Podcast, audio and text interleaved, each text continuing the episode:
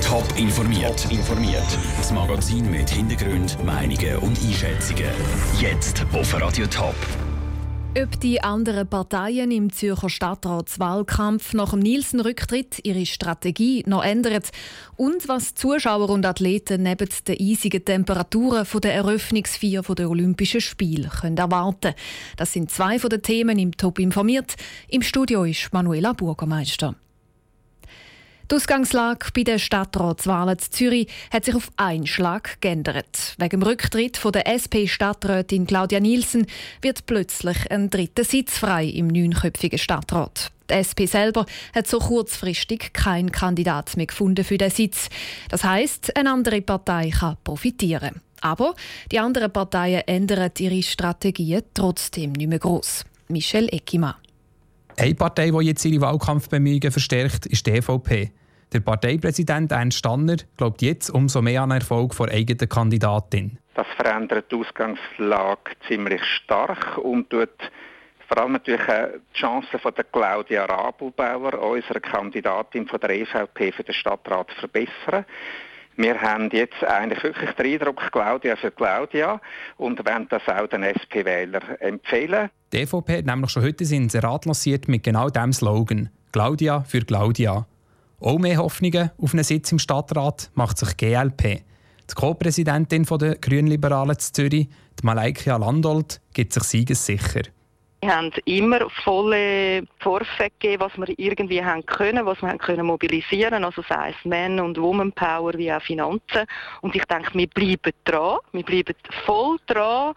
Und wir haben natürlich jetzt unsere Hoffnungen, die viel grösser sind. Und man könnte vielleicht schon fast damit rechnen. Aber was wirklich ist, das sehen wir dann. Mit fest damit rechnen meint Malaika Landolt, dass sie fest an die Wahl von ihrem Kandidat, Andreas Hauri, glaubt. Die anderen Parteien ändern ihre Strategie nicht mehr gross. Sie sind im Fahrplan im Wahlkampf. Ursprünglich wären nur zwei Sitze frei geworden im Zürcher Stadtrat. Jetzt nach dem Rücktritt von Claudia Nielsen sind es im Ganzen drei freie Sitze. Sechs bisherige Räte kandidieren am 4. März wieder. Die SVP wird neu in den Stadtrat und schickt zwei Kandidaten. Je öpper schicken neben der EVP und der GLP auch die FDP, CVP und die Grünen ins Rennen. Und jetzt zu den Gemeinderatswahlen zur Wintertour vom 4. März. Elf Parteien bewerben sich um die 60 Sitze im Winterthurer Gemeinderat. Radio Top hat bei Neuwählern nachgefragt, was sie von diesen Parteien wissen wollen. Schüler an der Berufsbildungsschule Winterthur, die dieses Jahr das erste Mal wählen können, haben uns ihre Fragen verraten. Jetzt nehmen die Parteivertreter Stellung zu diesen Fragen. Heute der Reto Diener, der Co-Präsident der Grünen.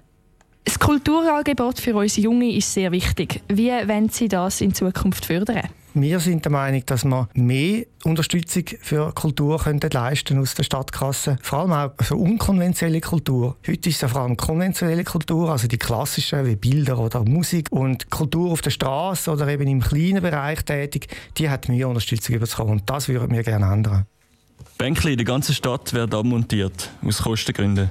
Dafür wird für 87 Millionen ein Polizeigebäude gebaut. Findet man da keine Zwischenlösung? Das sind natürlich äh, krasse Gegensätze und wir haben da auch keine Freude dran. Das Polizeigebäude ist allerdings tatsächlich notwendig gewesen. Wir sind aber ganz strikt gegen solche irrwitzige Sparmaßnahmen, die Lebensqualität äh, einschränken und das ist genau so etwas mit diesen Bänken. Das kann es einfach nicht sein. Wir wollen, dass der Steuerfuß auf der Höhe bleibt, den wir hatten, weil genau solche Leistungen werden mit tieferen Steuerfüßen dann im Prinzip erkauft. Nach einer Studie brauchen die Winterthurer weniger den Stadtbus, weil unserer Meinung nach hat es viel zu viele Haltestellen auf kurzen Strecken. Also da läuft man gescheiter, dass man da fünf Minuten im Bus hockt, wo man muss anhalten, wieder starten. Was würden Sie gegen das Problem unternehmen? Wie würden Sie das lösen? Es ist vielleicht gefühlt so, dass das durch die vielen Haltestellen langsam wird.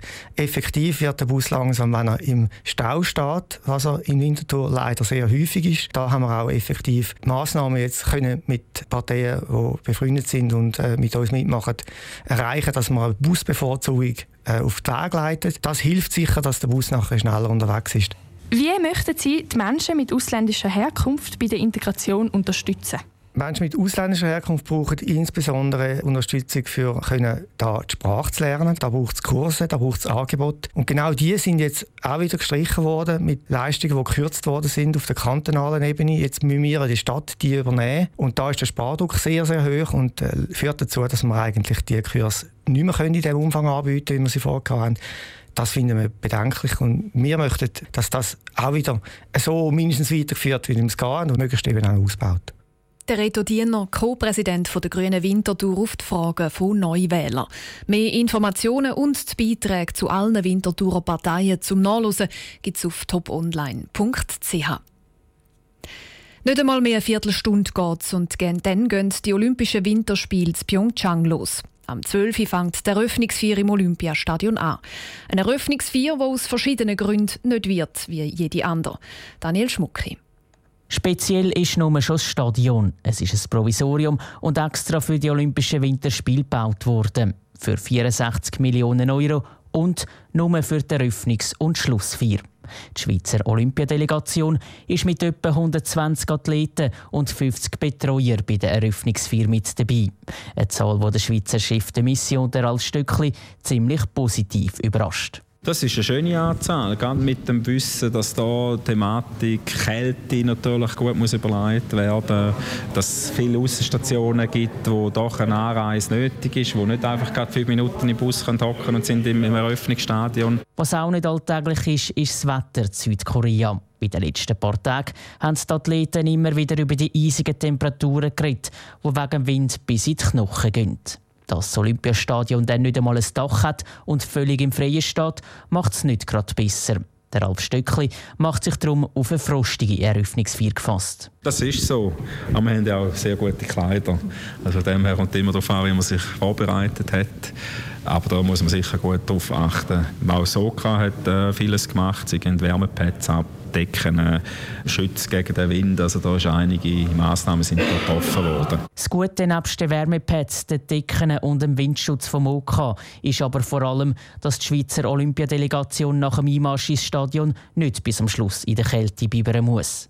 Sobald die Schweizer durch sind, können die, die wollen, noch den Rest der Eröffnungsfeier im Stadion schauen.